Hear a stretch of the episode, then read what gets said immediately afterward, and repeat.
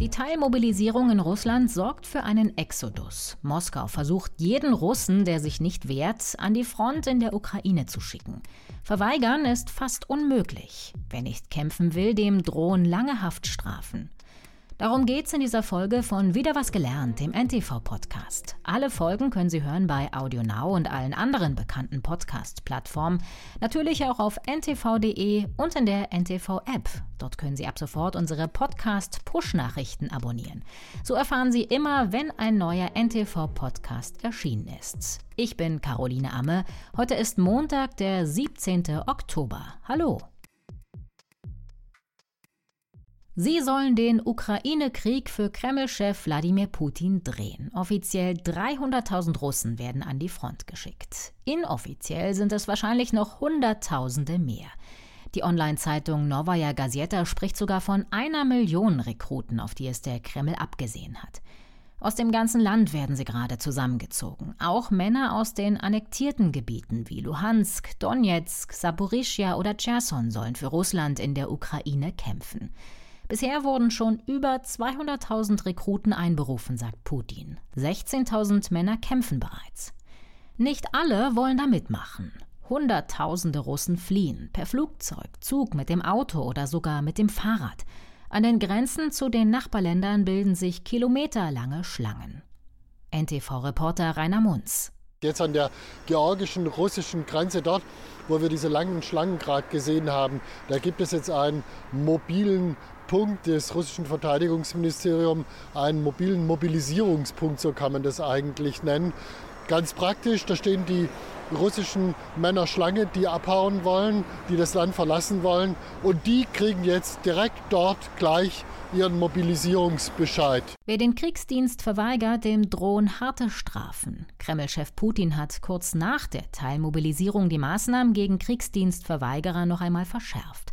Russen im wehrfähigen Alter müssen mit bis zu zehn Jahren Haft rechnen, wenn sie nicht an Kampfhandlungen teilnehmen wollen sagt Sebastian Hoppe, wissenschaftlicher Mitarbeiter am Osteuropa-Institut der Freien Universität Berlin.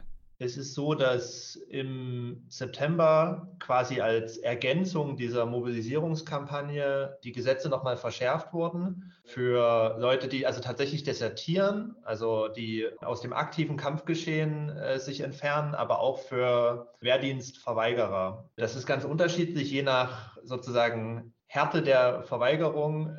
Man kann nicht erscheinen, ja, man kann aktiv Widerstand leisten und da gibt es dann so ein paar Abstufungen. Und je nachdem fallen dann auch die Gefängnisstrafen unterschiedlich aus. Ins Gefängnis geht es für die Kriegsdienstverweigerer nicht sofort. Wenn die Rekruten auf ihren Einberufungsbescheid nicht reagieren und nicht im Rekrutierungsbüro auftauchen, fällt erst einmal eine Geldstrafe an. Es ist nicht so, dass sofort das Strafrecht greift, sondern sie werden erst verwarnt. Und wenn wir sozusagen in dieser juristischen Perspektive bleiben, gibt es da auch große Hindernisse, dass das Strafrecht greift. Also dieser Einberufungsbescheid muss zum Beispiel korrekt übergeben werden. Er muss rechtzeitig kommen. Sie müssen dann Zeit haben, sich damit auseinanderzusetzen. Also formal gibt es da sozusagen hohe Hürden. Theoretisch ist es in Russland möglich, den Kriegsdienst zu verweigern. Das ist im russischen Recht so vorgesehen. Wer krank oder körperlich eingeschränkt ist oder Familienangehörige pflegen muss, darf eigentlich nicht eingezogen werden. Einige Menschen brechen sich auch absichtlich Arme oder Beine, um der Einberufung zu entgehen, berichtet Sebastian Hoppe. Und einige Fälle sind auch schon vor Gericht gelandet. Es gibt jetzt die ersten Fälle, wo Eingezogene geklagt haben gegen ihren Einberufungsbescheid. Das sind wirklich wenige Fälle, aber es sind dann auch lokale Gerichte zunächst. Interessanterweise ist das dann teilweise auch zugunsten der Klagenden ausgegangen. Ja? Und das wird dann aber ein Level höher gegeben und da ist jetzt noch offen, wie das dann entschieden wird. Es ist davon auszugehen, da das der politische Wille von oben ist, von Putin und sozusagen alles derzeit dem Krieg untergeordnet wird, dass da der Spielraum für Einzelne zu klagen doch eher gering ist. Und die Risiken zu klagen und sich dem zu entziehen sind sehr hoch. Das heißt, da muss man jetzt mit Vorsicht auf diese ersten Fälle schauen. Wer nichts kämpfen kann, ist also nicht automatisch geschützt. Viele Reservisten wurden bereits eingezogen, obwohl sie chronische Krankheiten haben oder eigentlich zu alt sind. In der Region Chabarowsk im äußersten Osten Russlands sind von einigen tausend Einberufenen inzwischen die Hälfte zurückgekehrt. Sie waren eingezogen worden, obwohl sie eigentlich gar nicht für den Kriegsdienst geeignet waren. Putin selbst hatte Ende September von Fehlern bei der Einberufung gesprochen, die korrigiert werden müssten. Gleichzeitig hören wir eben aus Russland, dass es auch starke Vorgaben gibt. Also beispielsweise aus der und der Kleinstadt sollen dann so und so viele Leute aus dem Bezirk rekrutiert werden. Und dann ist eben die russische Bürokratie so aufgebaut, dass Loyalität und das Erfüllen von diesen Vorgaben über allem steht. Und dann haben eben diese Bürokraten auch einen hohen Anreiz, diese Leute zu mobilisieren. Und wenn dann Leute verweigern, entstehen allerlei Konflikte und man kann nicht darauf zählen, dass die Leute dann das Recht auf ihrer Seite haben, notwendigerweise. Das heißt, es ist eine absolut rationale Entscheidung, das Land zu verlassen, weil auf juristischem Weg ist es nicht sichergestellt, dass man selbst mit den besten Gründen nicht an der Front landet. Etwas sicherer vor der Einberufung sind die Männer momentan in den großen Städten und Metropolen. In St. Petersburg wurden nur rund 0,3 Prozent aller Reservisten einberufen, berichtet Novaya Gazeta. In Moskau waren es auch nur unter einem Prozent.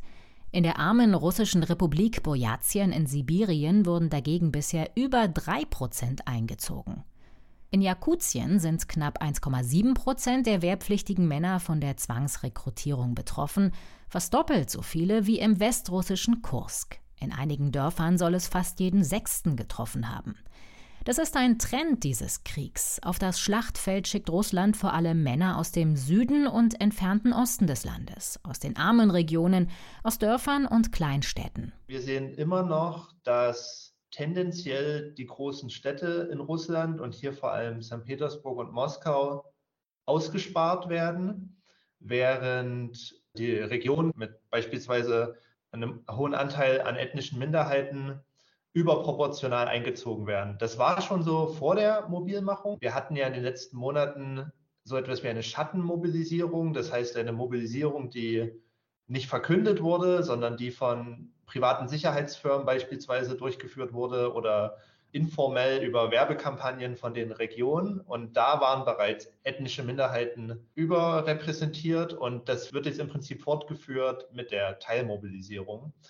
Das trifft eben vor allem ärmere Leute, die sich nicht leisten können, zu migrieren und die ethnischen Minderheiten. Ethnische Minderheiten werden gezielt an die Front geschickt, sagt Politikwissenschaftler Sebastian Hoppe. Sie können sich noch schlechter wehren als andere Menschen in Russland. Teilweise werden sie auch gar nicht erst aus dem Land gelassen, berichtet NTV-Reporter Jürgen Weichert von der russisch-georgischen Grenze.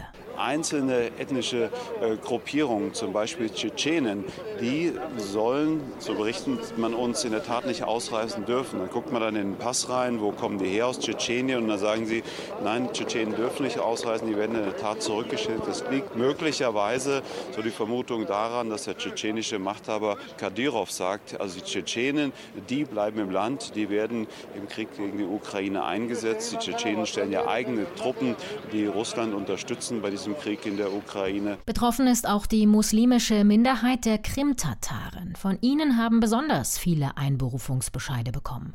Sie leben unter anderem auf der Halbinsel Krim im Schwarzen Meer, die Russland schon seit acht Jahren besetzt hält. Und auch in den vier anderen ukrainischen Gebieten, die Russland Anfang des Monats annektiert hat, werden Männer rekrutiert. Also in Luhansk, Donetsk, Saporischja und Cherson. Völkerrechtlich ist es ja ein Kriegsverbrechen in besetzten Gebieten, die Zivilbevölkerung zu mobilisieren und für Kriegshandlungen einzusetzen.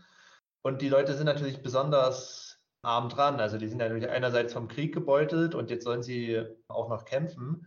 Das ist sozusagen auch nur anekdotische Evidenz, also von Schicksalen, von denen ich gehört habe. Also Leute, die dann rekrutiert wurden, denen dann teilweise auch die Mobiltelefone abgenommen werden, damit sie also nicht zu sehr kommunizieren. Was interessant ist, es wurden ja recht hohe Summen versprochen, also umgerechnet kriegt man dann teilweise 3.000 oder 4.000 Euro dafür, dass man da rekrutiert wird in Rubel. Diese Summen werden auch anscheinend gezahlt. Das Geld scheint viele Russen jedenfalls nicht zu locken, in den Krieg zu ziehen. Die Männer verlassen lieber das Land, zum Beispiel nach Georgien oder Kasachstan.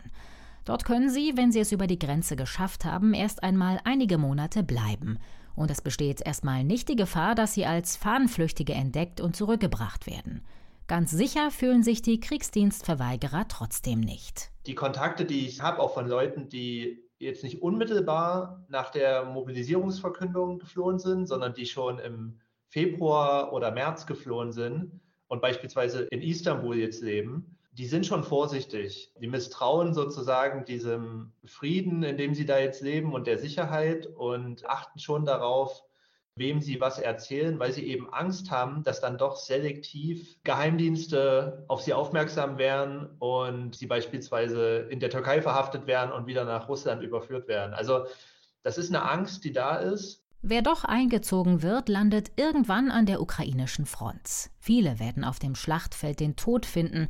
Als Kanonenfutter bezeichnen sie viele Militärexperten. Die neuen russischen Rekruten haben kaum Erfahrung auf dem Schlachtfeld und sind schlecht ausgebildet. Die letzte Möglichkeit für sie ist häufig überzulaufen oder sich gefangen nehmen zu lassen. Das war der NTV-Podcast Wieder was gelernt mit einer Ausgabe über die russischen Kriegsdienstverweigerer. Ich danke Ihnen fürs Einschalten. Wenn Sie Feedback loswerden möchten, schreiben Sie uns einfach eine E-Mail an podcasts.ntv.de. Wir freuen uns auch über Ihre Ideen, welche Themen wir hier als nächstes besprechen sollen. Mein Name ist Caroline Amme. Bis zum nächsten Mal. Tschüss.